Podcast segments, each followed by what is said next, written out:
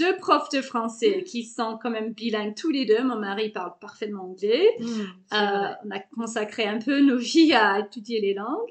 Et ben j'imaginais qu'en fait tu as des enfants, tu commences à leur parler les deux langues et voilà c'est bon, Et ils sont hein. bilingues. et ça n'a, ouais, ça a été beaucoup plus compliqué que ça. Bonjour, je suis Sophie, parisienne de naissance et melbournienne d'adoption. Maman d'un petit bilingue de 8 ans et prof de français indépendante, j'ai créé mon podcast Francophone Down Under pour aider d'autres parents comme moi à soutenir et encourager leurs enfants bilingues dans l'apprentissage du français.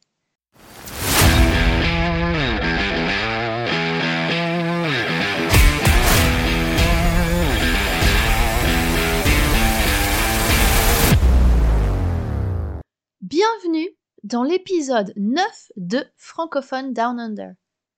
Merci de m'accueillir dans vos oreilles pour ces moments de partage sur l'éducation bilingue. Aujourd'hui, je vais chez Lorraine, qui m'accueille très gentiment chez elle.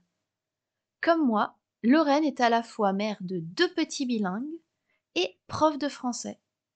Sauf que Lorraine, en plus, elle a participé par accident à la création d'une école bilingue à Melbourne. Dans cet épisode, elle nous parle de sa passion pour les langues, d'élever des petits bilingues quand on est prof de français, et du mode d'emploi pour participer par hasard à la création d'une école bilingue. Allez, venez, je vous emmène chez Lorraine. Lorraine, merci beaucoup de m'accueillir chez toi aujourd'hui pour enregistrer cet épisode. Pas de souci. Bienvenue. Euh, merci beaucoup. Euh, eh bien, est-ce que tu voudrais te présenter euh, en quelques mots ou en plus, plus de quelques mots en fait? D'accord. Alors, je m'appelle Lorraine Marquet. Je suis australienne, d'origine de Melbourne. Alors, c'est ma ville natale, mais j'ai passé plusieurs années à l'étranger. Euh, je suis très passionnée par les langues. Alors, j'ai euh, vécu à l'étranger. euh, et j'adore les voyages aussi. Alors, les deux choses vont bien ensemble. Je suis prof de français et d'italien dans un lycée privé à Melbourne. Et j'ai deux enfants qui sont bilingues aussi. Je suis mariée à un Français aussi. voilà. Donc ça pourrait expliquer en partie ton, ton intérêt pour, euh, pour la langue française euh, et le bilinguisme dont on va parler plus tard. Mhm. Euh, et donc toi, tu es de Melbourne, tu es australienne, tu parles français parfaitement. Comment est-ce que tu en es arrivée là? Avec beaucoup d'études et beaucoup de travail. Il n'y a pas de secret, en fait. Et c'est même pas uniquement le fait de- d'avoir vécu à l'étranger. Hmm. Ça fait partie, mais ouais, j'étais une bonne élève à l'école. Enfin, j'ai beaucoup étudié euh, jusqu'en terminale. Et après, j'ai fait des études de français à la fac, des échanges scolaires. Et après, j'ai même utilisé les langues euh, dans le travail avant de devenir prof. Alors, j'ai eu beaucoup d'opportunités d'utiliser les langues. euh, voilà. Et le français, pourquoi? Euh, mais c'était, et ça reste encore, euh, une langue très populaire à Melbourne. Euh, je crois que c'est considéré d'être une des plus belles langues. Et ma mère m'encourageait, même si elle avait juste fait le français à l'école, mais elle trouvait ça être quelque chose d'important. Et, euh, et je sais pas, j'adorais l'idée d'être bilingue. Je me souviens de cette envie d'être bilingue. Hmm. Et donc tu dis que tu es prof d'italien aussi, donc en fait tu es multilingue. Je parle portugais aussi, mais Wow. je, ça, encore une fois, c'est juste une question de volonté et de, de temps. Alors, j'ai pris des cours en tant qu'adulte Mhm. euh, pour l'italien et aussi le portugais. Ouais. Voilà, c'était plus une passion. Une fois que j'avais mis tellement de temps à apprendre le français, je me suis rendu compte que je sais comment apprendre une langue. Alors, je, c'était beaucoup plus rapide pour l'italien le portugais. C'est, euh, c'est presque triché, en fait. Alors bon, c'est vrai que c'est des Mm. langues latines, euh, qui donc de la même famille, mais bon, c'est quand même, euh, c'est quand même des langues différentes. Ouais. Euh, mais c'est vrai que ça, ça devient assez vite une addiction, en Ouais, fait. voilà, exactement. Je suis, euh, je suis tout à fait d'accord. Ouais. Ouais. Et donc, à part une addiction aux langues, une addiction au voyage aussi? Oui, euh, mais plus vivre dans d'autres pays. Euh, et voilà, j'ai fait des échanges scolaires, ce qui m'ont permis de vivre dans d'autres, chez des autres familles, en fait, de, de vraiment voir comment vivent les gens. Alors, ça, le, le porter un sac à dos et faire du backpacking, ça m'a jamais trop intéressé. C'est plus euh, le côté authentique, découvrir une culture et, Mm. et voir comment vivent les gens. Ouais. Oui, découvrir les, les- vraiment les traditions, ce que Ouais. font les gens euh, dans leur famille. euh. Mm. Ouais. Ouais. Et c'est aussi le côté difficile des voyages. C'est pas vraiment voyager, c'est le quotidien. C'est vraiment euh, enfin, ouvrir un compte bancaire et euh, trouver un emploi ou aller à l'école euh, si tu parles pas la langue. C'est quand même voilà, je crois que ça m'a attiré aussi l'idée de, de de faire euh, des challenges euh, linguistiques et culturels. C'est bah, des très bons challenges, à mon avis. Mm, mm. Donc oui, donc toujours intéressée par le, par le français depuis toute jeune et par, le, par les langues Mm. en général. Donc aujourd'hui, tu as une nouvelle casquette, tu es euh, maman Oui. de deux petits bilingues. Oui. Alors, ça, c'est sûr que le fait d'être prof de français avant et après de- d'avoir les enfants comme, comme toi, j'imagine, Sophie, euh, c'est vrai que c'est pas du tout la même chose. Et ce que j'imaginais avant, euh, avant d'avoir les enfants, alors mon mari est aussi prof de français. Alors, deux profs de français qui sont quand même bilingues tous les deux. Mon mari parle parfaitement anglais. Mm, Euh, on a consacré un peu nos vies à étudier les langues. Et ben j'imaginais qu'en fait tu as des enfants, tu commences à leur parler les deux langues et voilà c'est bon, Et c'est- ils sont bilingues. et ça n'a, ouais, ça a été beaucoup plus compliqué que ça, je devrais dire. Ouais. Et, euh, que- quels étaient les, les challenges en, en particulier? Alors euh, je crois que ça dépend de l'enfant, Oui. beaucoup plus que j'avais imaginé. Alors Euh, dans, en éducation, je crois, euh, de manière générale, ça dépend beaucoup Voilà. de l'enfant et on peut faire Ouais. beaucoup de choses quand on est parent, mais hmm, finalement, c'est l'enfant qui décide, enfin, chez moi. C'est ça. Ben, notre petite histoire, l'anecdote, c'est que euh, on a décidé de partir en France pendant 18 mois, comme mon fils avait deux ans et demi et ma fille avait six mois. Ça semblait être une super idée à, à l'époque. et on a passé 18 mois en France. Euh, et euh, on a mis notre fils à l'école maternelle parce qu'il avait bien, presque trois ans. Ouais. Et on a eu l'expérience de l'école en France. Ça, c'était génial. Et l'école maternelle en particulier, je crois, c'est quelque chose de très particulier euh, Oui. en France. Je crois que c'est vraiment très spécifique en France. Après, on, Mm. on aime ou on n'aime pas, mais c'est euh, Ouais. c'est- une expérience assez spécifique. Ouais, Mm. ouais. Ça, nous, on a, on a jugé que c'était parfait pour notre fils. Il a, il s'est éclaté, il a adoré. Euh, alors, on est rentré quand il avait 4 ans et il parlait principalement le français, mais on- il avait quand même gardé l'anglais. Et euh, on est rentré en Australie et du jour au lendemain, il a commencé à se parler même tout seul, à jouer tout seul en anglais. Il voulait, il a compris très très vite que autour de lui, on parlait que anglais à la, à la crèche, euh, etc. C'est Et fantastique, ça.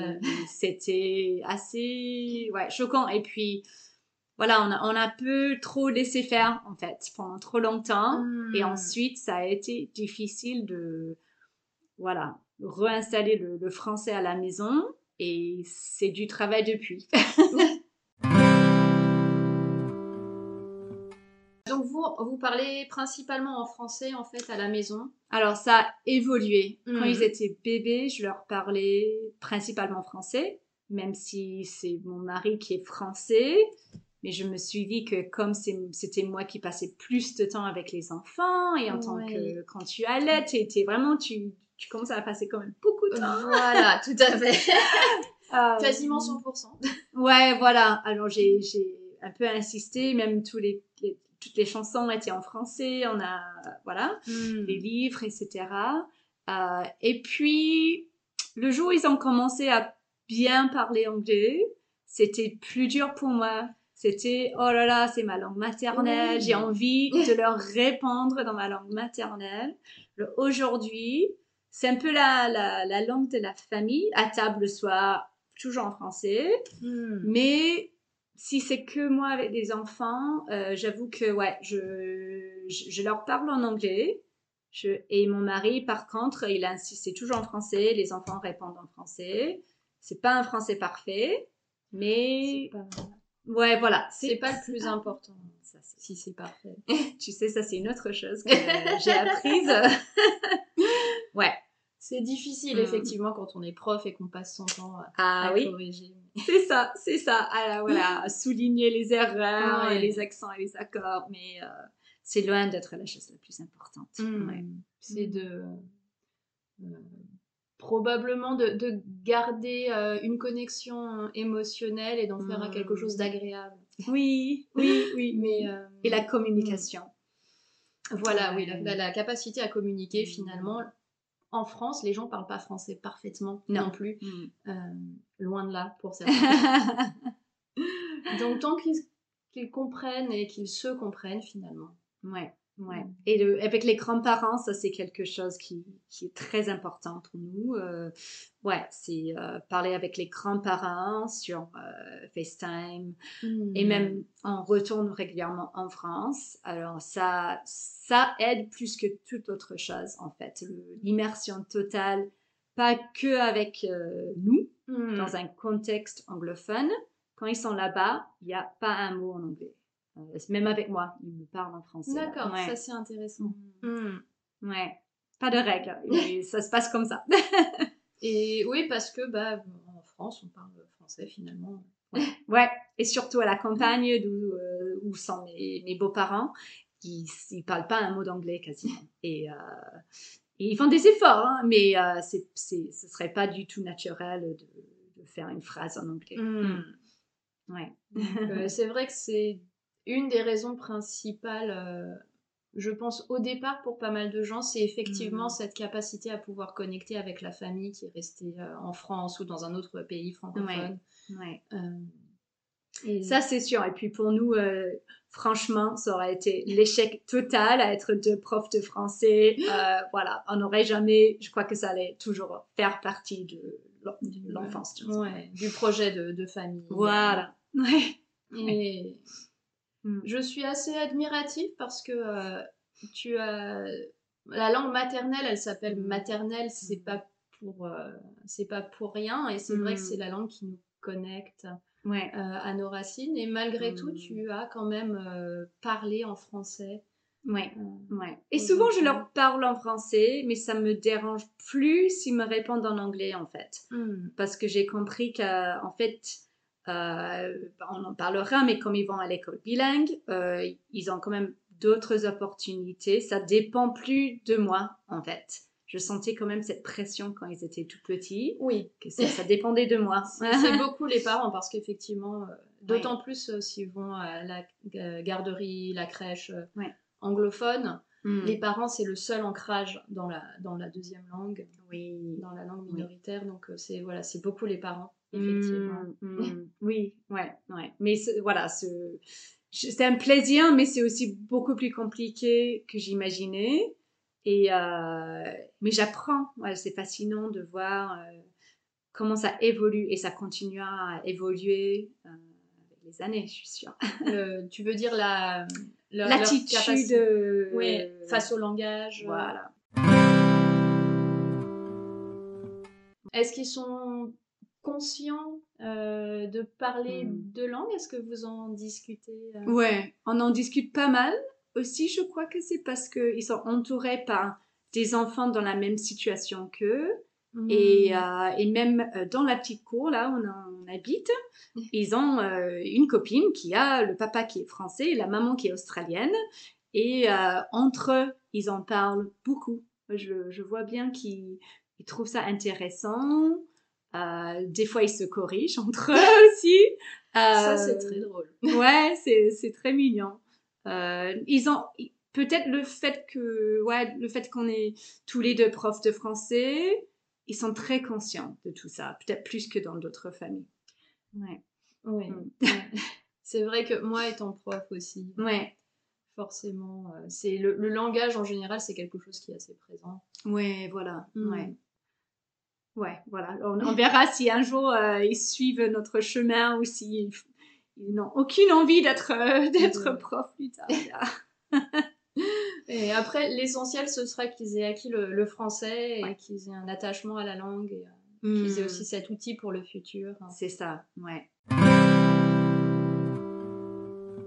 Et, et nous, on leur dit souvent, on essaie de, le- de leur expliquer que euh, ce n'était pas facile pour nous.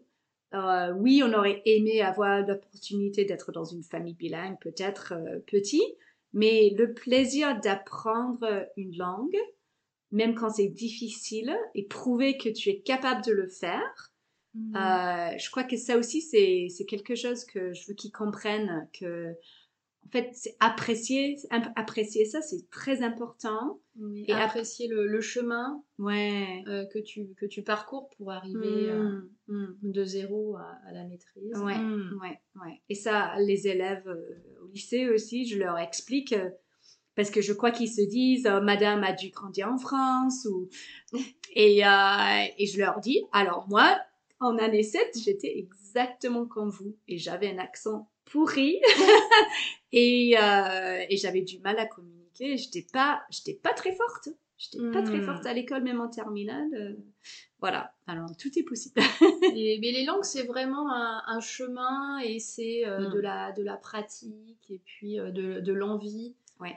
et de l'habitude beaucoup plus Mm. euh, que- que- qu'une aptitude. On n'est pas. Ouais, je suis d'accord. Et, mais c'est vrai qu'en plus, c'est une compétence qui est très très importante Mm. euh, pour les, les enfants. euh, cette appréciation de, de l'effort hein, Oui, oui. et d'apprendre à faire quelque chose de difficile Mhm, mhm. et, euh, et de se rendre compte que bah, ça devient de plus en plus facile. Oui, oui, oui. Oui, ça c'est vrai. Et mais il manque, il leur faut du vocabulaire pour y arriver. Et ça, euh, on se rend compte quand ils essaient de raconter une histoire. C'est ça la différence plus que toute autre chose pour nos enfants en particulier. Mm. c'est que souvent ils ont envie de raconter une histoire, ils peuvent commencer l'histoire et puis il y a des trous. Et là, ils se démotivent euh, et ils continuent en anglais.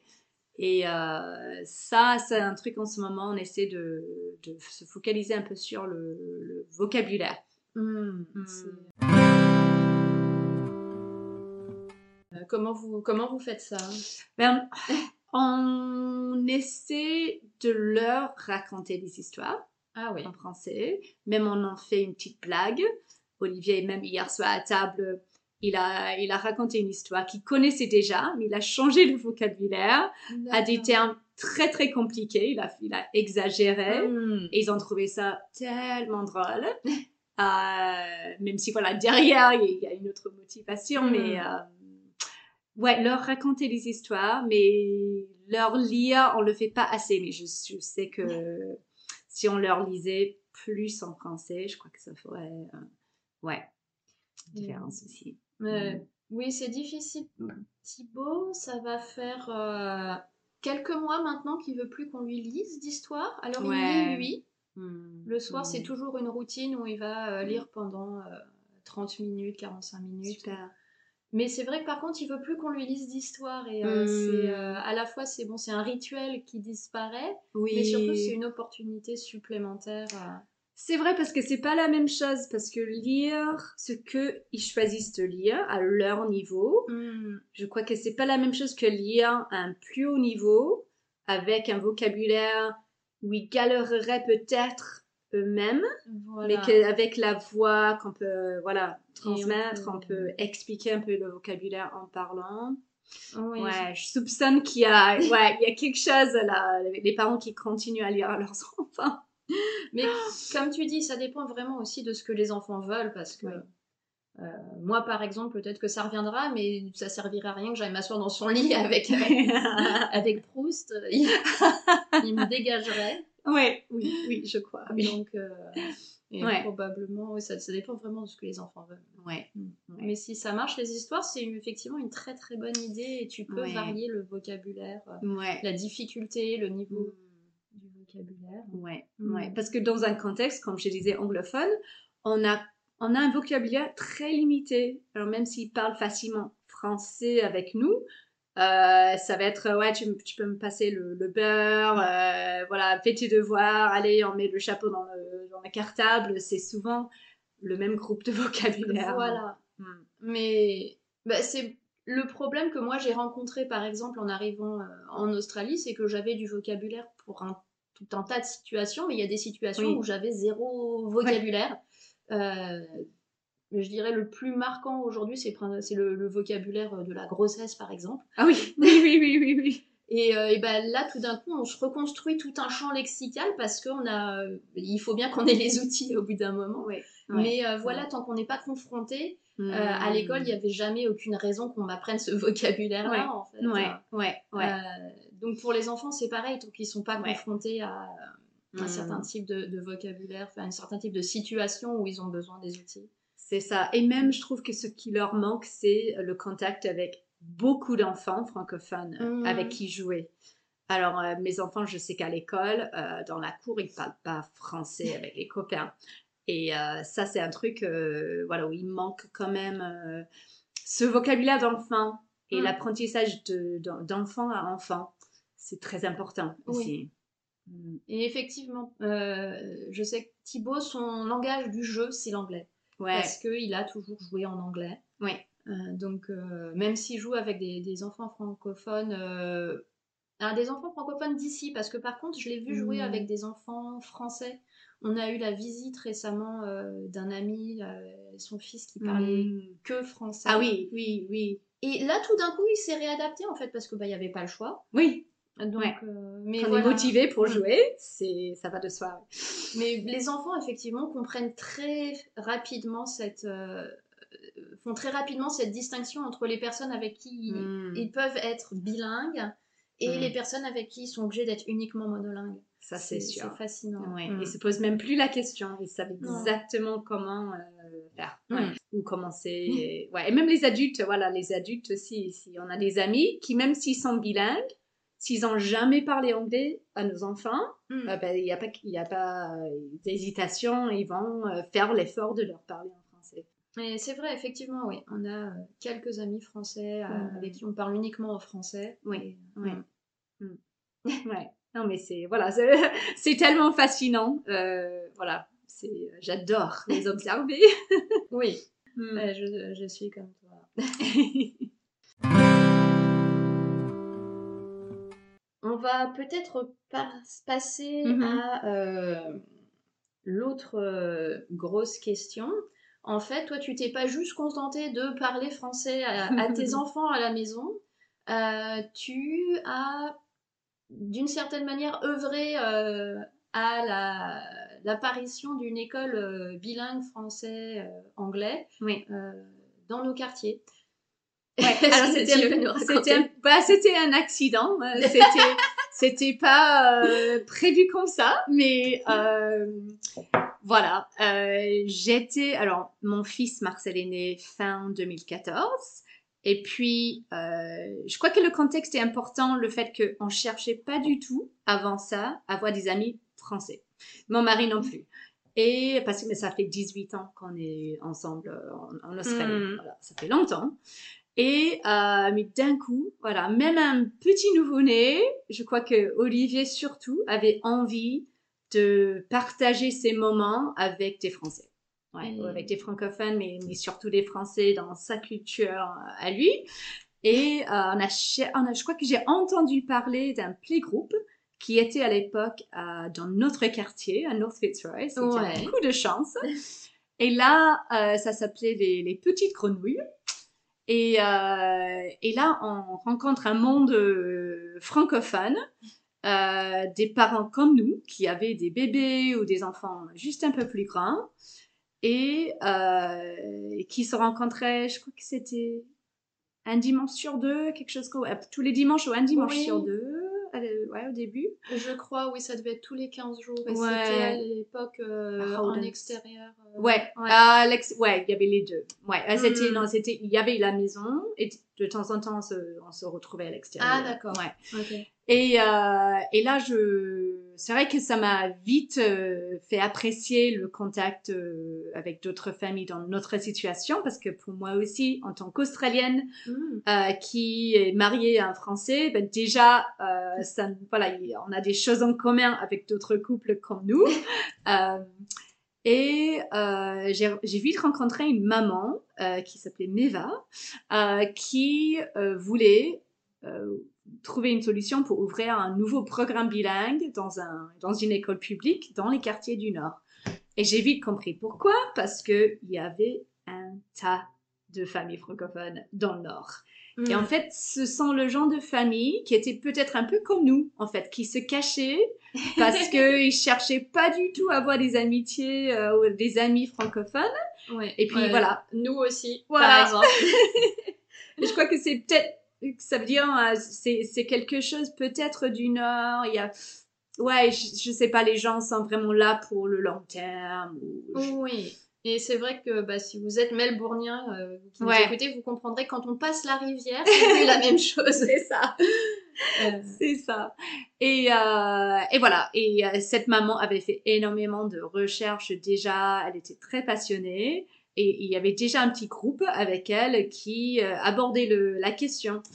Et, euh, et j'ai rejoint euh, ce petit groupe comité qui était déjà en contact avec le consulat de Melbourne, le consulat honoraire, euh, à la consul Myriam Boubab de Wiley, qui, euh, qui était là pour nous euh, dès le début, qui était très enthousiaste.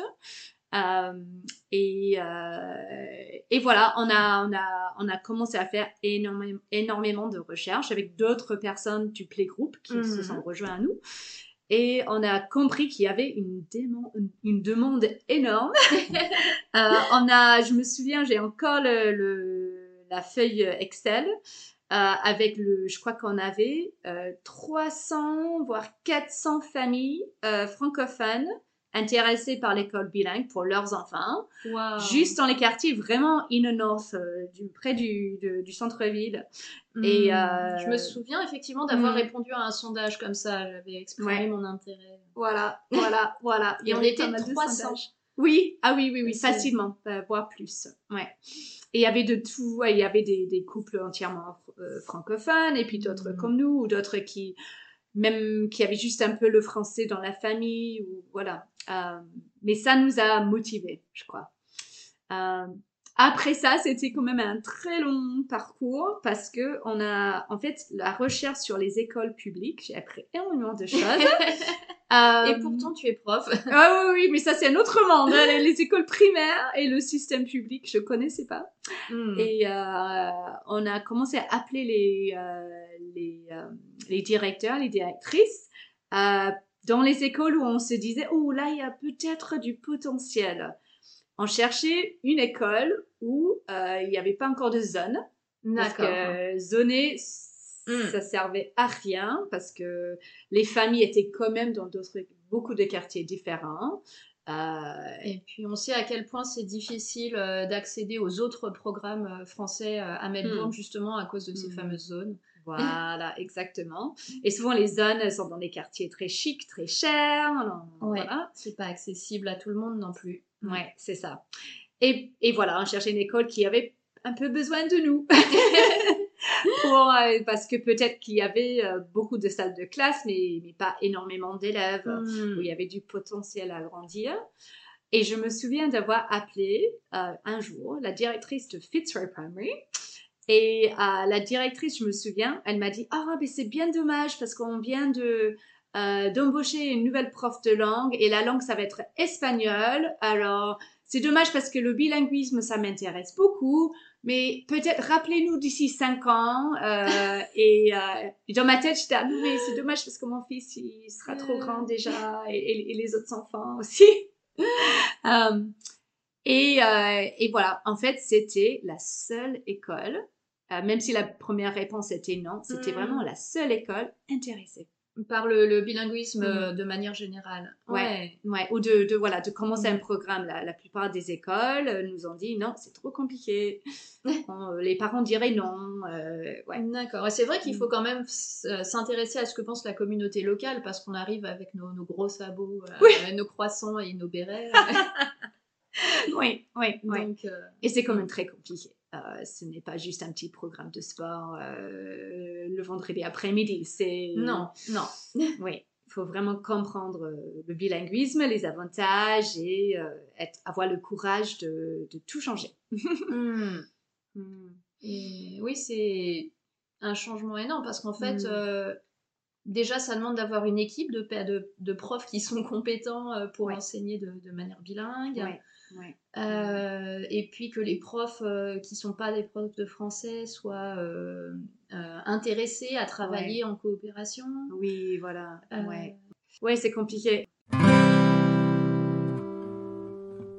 Alors, une chose qu'on a fait, c'était de créer une association Ah. euh, qui s'appelait le FBA, um, French Bilingual Association. hmm, et c'était pour valider notre statut de pas juste un groupe de, de- de parents, oui, mais euh, une organisation. pour Euh, vous donner un, un statut un peu plus officiel pour montrer que bah, vous étiez vous étiez pas là pour, euh, pour plaisanter. voilà, exactement. Et même pour rendre officiel le programme, euh, de, le playgroup, D'accord. parce que c'était devenu quelque chose de, grand, d'important. Mm.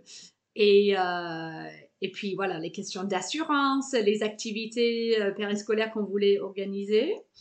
Et ça aussi, l'organisation, la, la, la FBA a donné naissance à l'école du samedi aussi. Hmm. Euh, et c'est vrai que ça nous a beaucoup aidé à tester euh, le terrain un petit peu et voir voilà, les familles qui seraient intéressées par des cours de français pour leurs enfants. Hmm. Ouais, voilà, c'était c'était quelque chose qui a commencé, euh, ben, c'était tout petit, et puis d'un coup, c'était euh, très populaire. Et ça, c'était un autre groupe de parents euh, qui ont fait énormément de travail pour créer l'école du samedi, qui a aujourd'hui encore énormément de succès. Euh, je ne sais pas combien de familles. euh, Euh, je sais y vont. Pas du tout, mais je crois que euh, ils ont étendu les programmes assez récemment, donc maintenant ça Ouais. s'adresse aux enfants jusqu'à la fin de l'école primaire. Oui, voilà. Ouais, je crois qu'il y a une centaine Hmm. d'enfants qui y vont tous les samedis euh, dans les, les, niveaux différents. Hmm.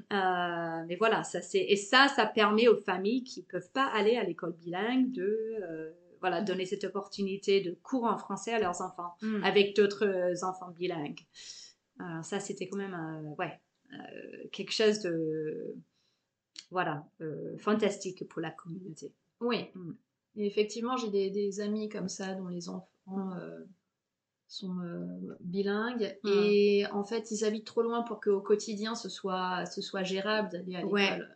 Ce que Ouais, je comprends, ouais. Parce que Fitzroy, malheureusement, euh, le désavantage de- du quartier de Fitzroy, c'est que c'est très très cher et c'est juste à côté du centre-ville. Alors, euh, c'est ouais, ce n'est pas possible pour Très tout le monde. prisé. Ouais. ouais. Ouais. Mais euh, c'est suffisamment proche de, de- de tout un tas d'autres banlieues qui sont euh, toujours accessibles Ouais, pour que ouais. ce soit faisable quand même. Et le transport. Et les transports aussi. Hmm. Mm. Et donc, euh, vous aviez eu un premier refus. La Ouais. principale vous dit rappeler Mm. dans 5 ans. Ouais. Et combien de temps, en fait, après euh, Euh, quelques années, mais c'était pas cinq ans.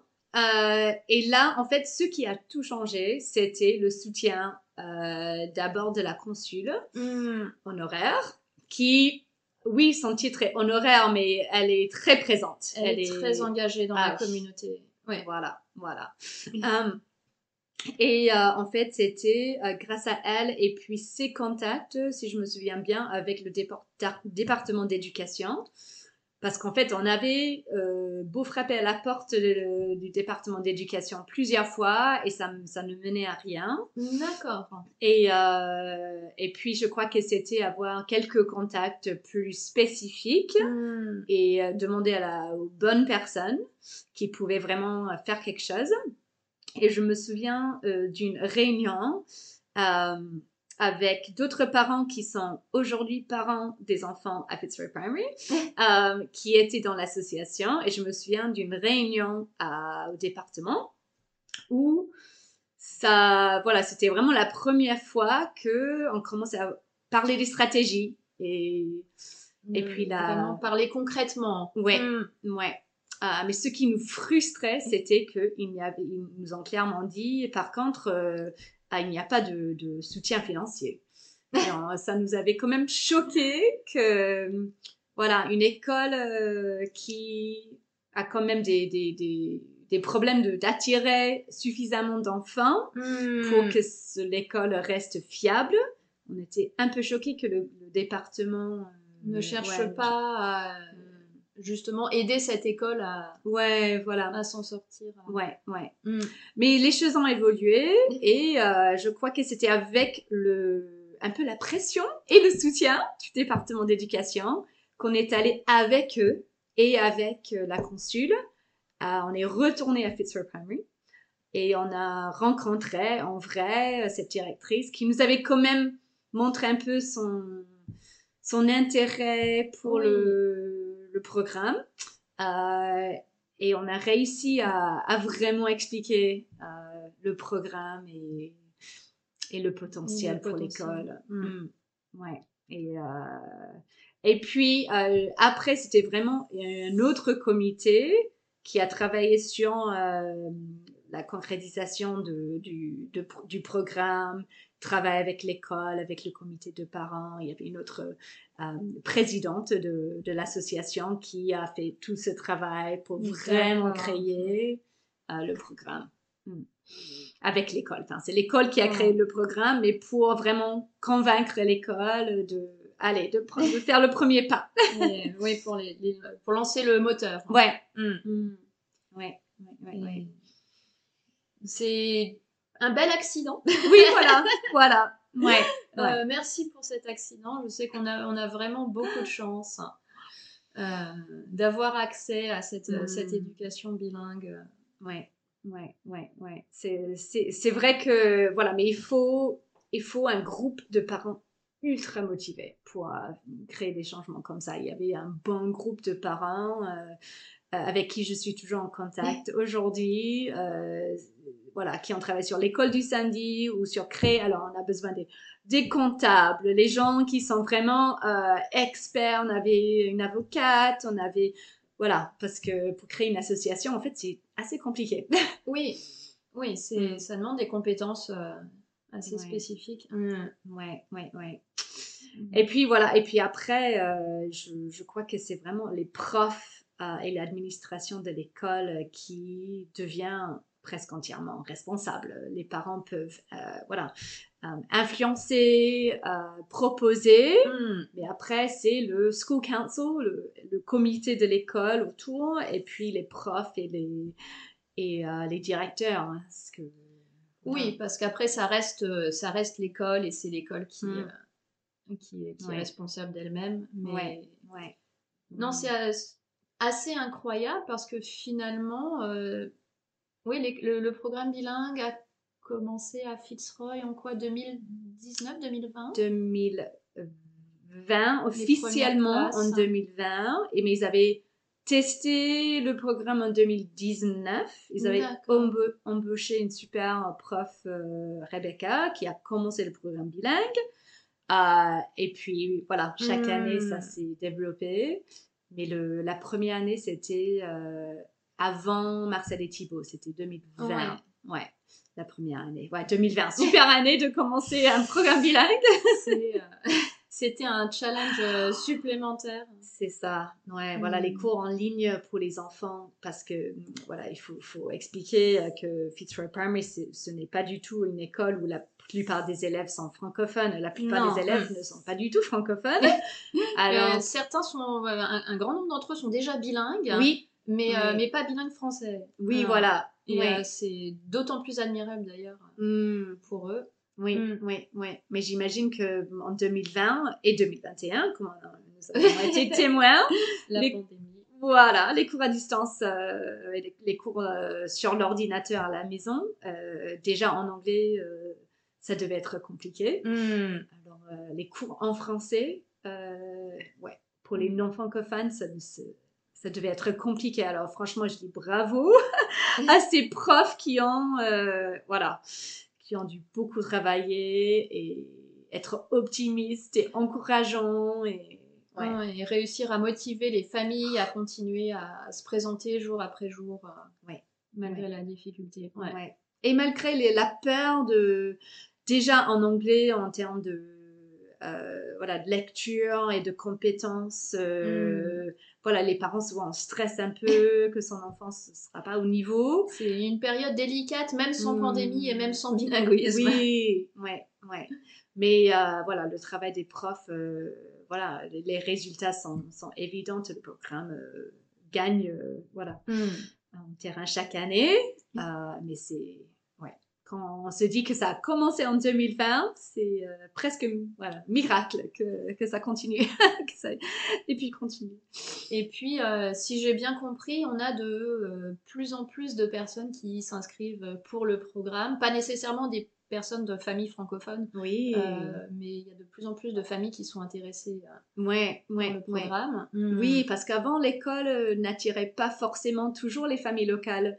Euh, avant le programme bilingue, euh, c'est un peu triste, je trouve qu'il y a, il y a- il y ait quand même des familles qui euh, ont choisi de, d'autres, d'autres écoles Mm. euh, et pas l'école locale. Et je crois que maintenant, ils regardent le- l'école de, voilà, de notre perspective. Ouais. Euh, et ça, c'est, ça, c'est vraiment chouette pour la communauté locale que les enfants locaux vont à leur éco- école locale. Oui, ça crée du lien. Hmm. Non, quel, euh, quel parcours incroyable. Hmm. Et est-ce que toi, tu remarques euh, euh, quel, euh, effet concrètement Mm. ça a sur, euh, sur tes enfants de- Mm. d'aller à l'école euh, bilingue en fait? Alors, premièrement, ma fille, Mathilde, ne parlait pas du tout français. Euh, à la maison, on lui parlait français, elle ne répondait jamais en anglais. Déjà, elle avait un petit retard de langue. euh, euh, elle est rentrée de France à deux ans et je Mhm. crois que le fait, elle avait à peine commencé à parler français, à deux ans quelques mots, voilà. On est rentré en Australie et j'ai l'impression que Ouais. ça la- les bloquait un peu. J'ai l'impression que voilà, c'était quelque chose. Elle, devait être un peu confuse, je crois. Oui, ce qui est possible effectivement. Mm. Et bref, elle, euh, voilà, elle a, elle a mis du temps à parler anglais et puis le français, euh, voilà, encore moins. Euh, C'était encore moins facile.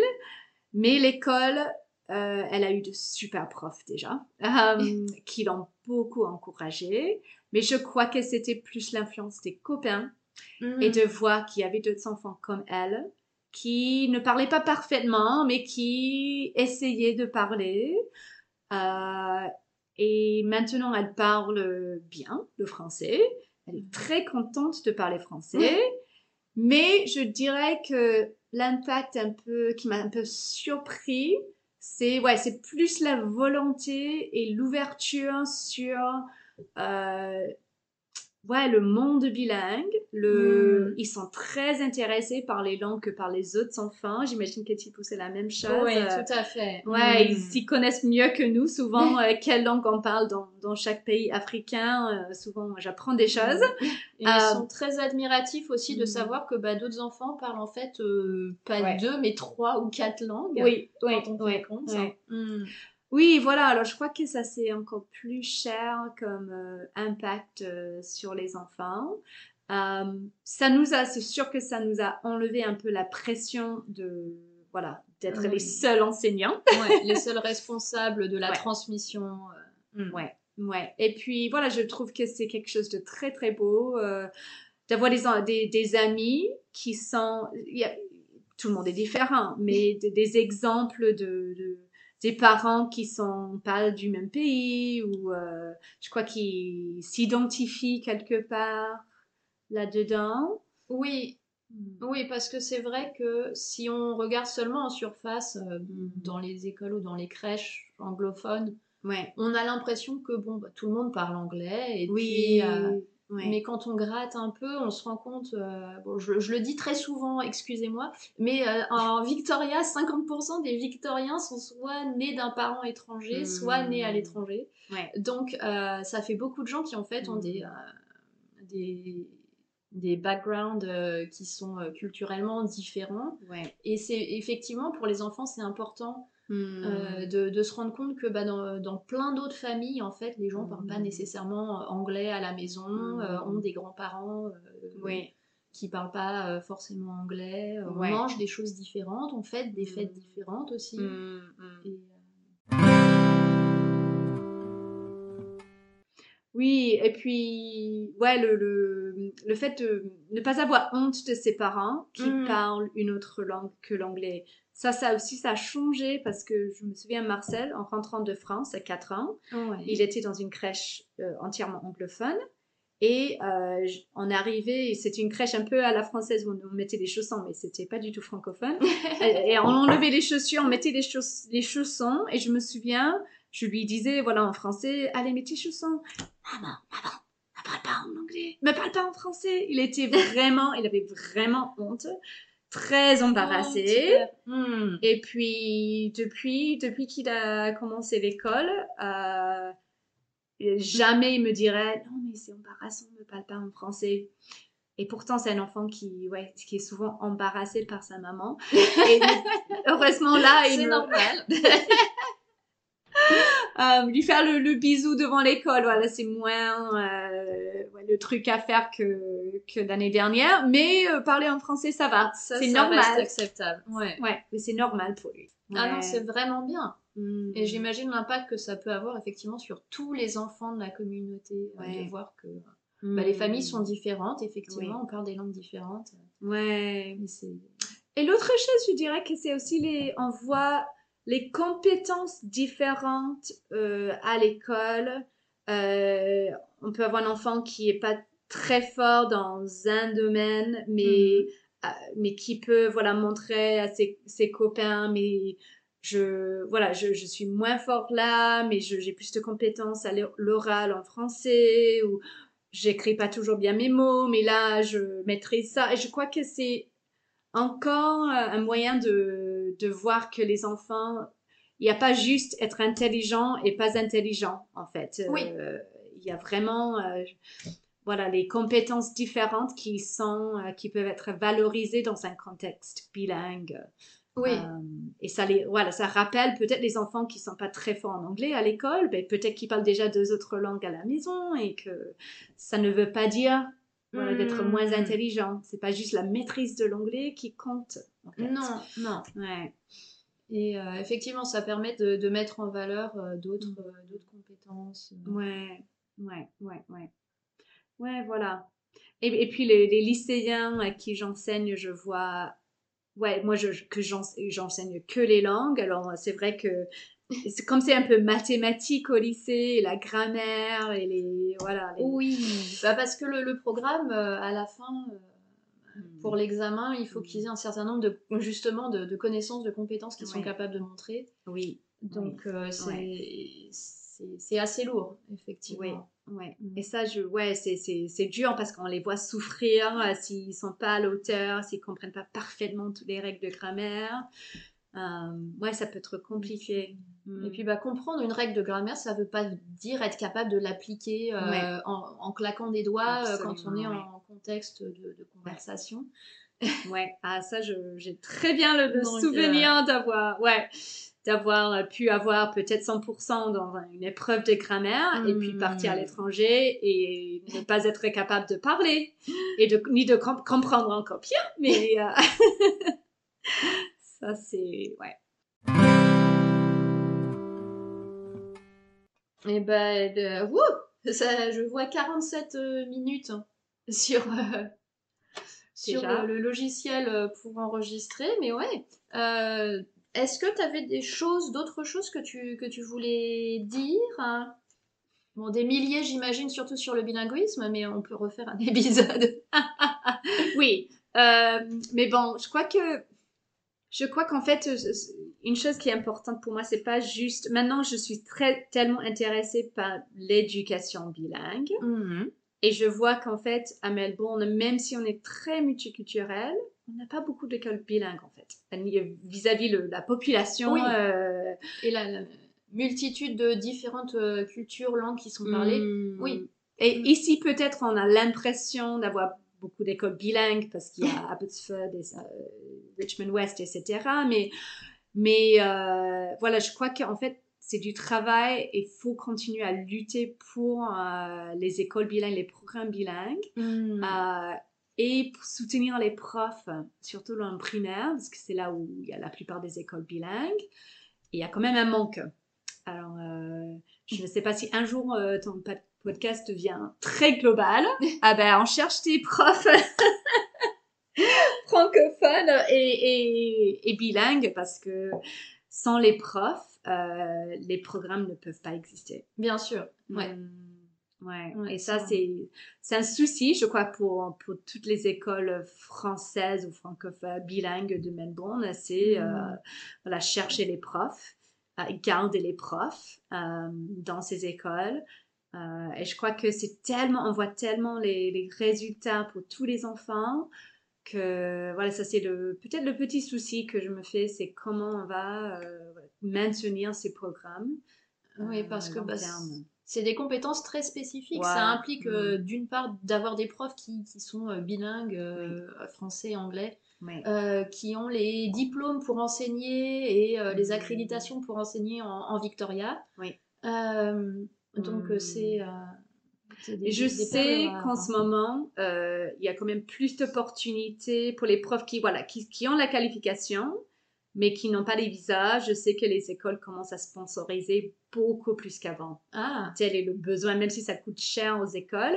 Euh, maintenant, il y a vraiment cette possibilité parce que c'est peut-être, souvent, c'est le seul moyen de trouver un prof francophone, Mm. même dans les, euh, dans les lycées, même dans les lycées, lycées publics. ouais. Ils commencent à sponsoriser les profs euh, pour euh, qu'ils aient un visa pour rester, même s'ils commencent avec un working holiday. D'accord. Euh, ils peuvent, euh, voilà, s'ils ont la qualification d'un enseignant, euh, ben, ça vaut de l'or pour un visa.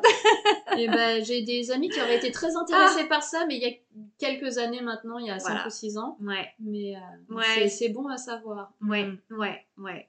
Ouais, ils, vont, je crois que c'est un, voilà, moi personnellement, toi aussi, on manquera pas de travail, je crois. C'est au moins, c'est quand même euh, demandé. Et heureusement pour nous que le, ouais, le français continue à être une langue euh, que tout le monde veut apprendre, j'ai Oui. l'impression. pas toujours mes années neuf. Ou alors pas de la manière qu'on aimerait qu'ils apprennent. Oui, voilà, voilà.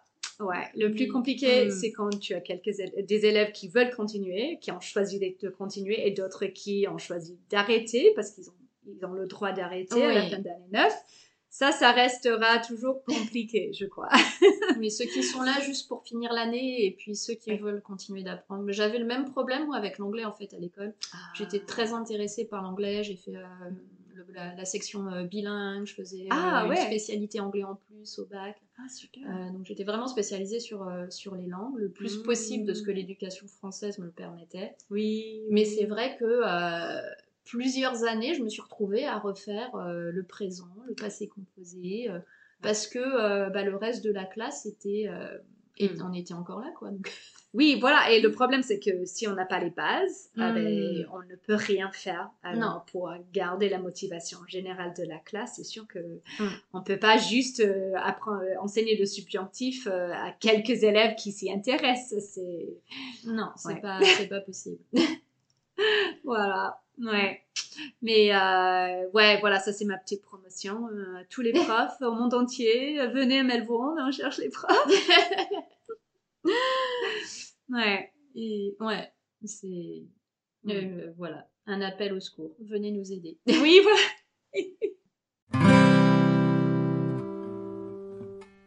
Ouais, je, bah, je crois qu'on a fait le, le tour. Merci Super. beaucoup. Euh, merci beaucoup, grand plaisir. Comme tu, voilà, je, je pourrais en parler pendant des heures. Je suis désolée. Et ben, peut-être que je reviendrai alors. Pas de souci, avec grand plaisir. Et euh, bravo euh, à toi et à ce que tu fais pour voilà, promouvoir le, le. Je sais que c'est pas que le français, c'est vraiment l'idée du bilinguisme Mm. ce qui te passionne aussi. Ouais. Mais pour le moment, c'est en français, mais il y a des, des, Des petits trous qui tournent dans mon cerveau. Ah. à suivre. Affaire à suivre. Et ben, merci beaucoup. Je vais arrêter là Ouais. l'enregistrement. Et voilà. Si vous êtes encore là, c'est probablement que vous avez pris autant de plaisir que moi à faire connaissance avec Lorraine. Si vous aimez ce que je vous propose et que vous souhaitez découvrir plus d'interviews de francophones Down Under, likez le podcast, mettez des étoiles selon la plateforme sur laquelle vous m'écoutez. Déjà, ça me fera plaisir de voir que ça vous plaît. Et puis ça donnera plus de crédibilité au podcast. Pour continuer à interviewer toujours plus d'invités. Sur ce, je vous laisse. Je vous retrouve dans deux semaines pour aider le Père Noël à choisir des cadeaux francophones. Bye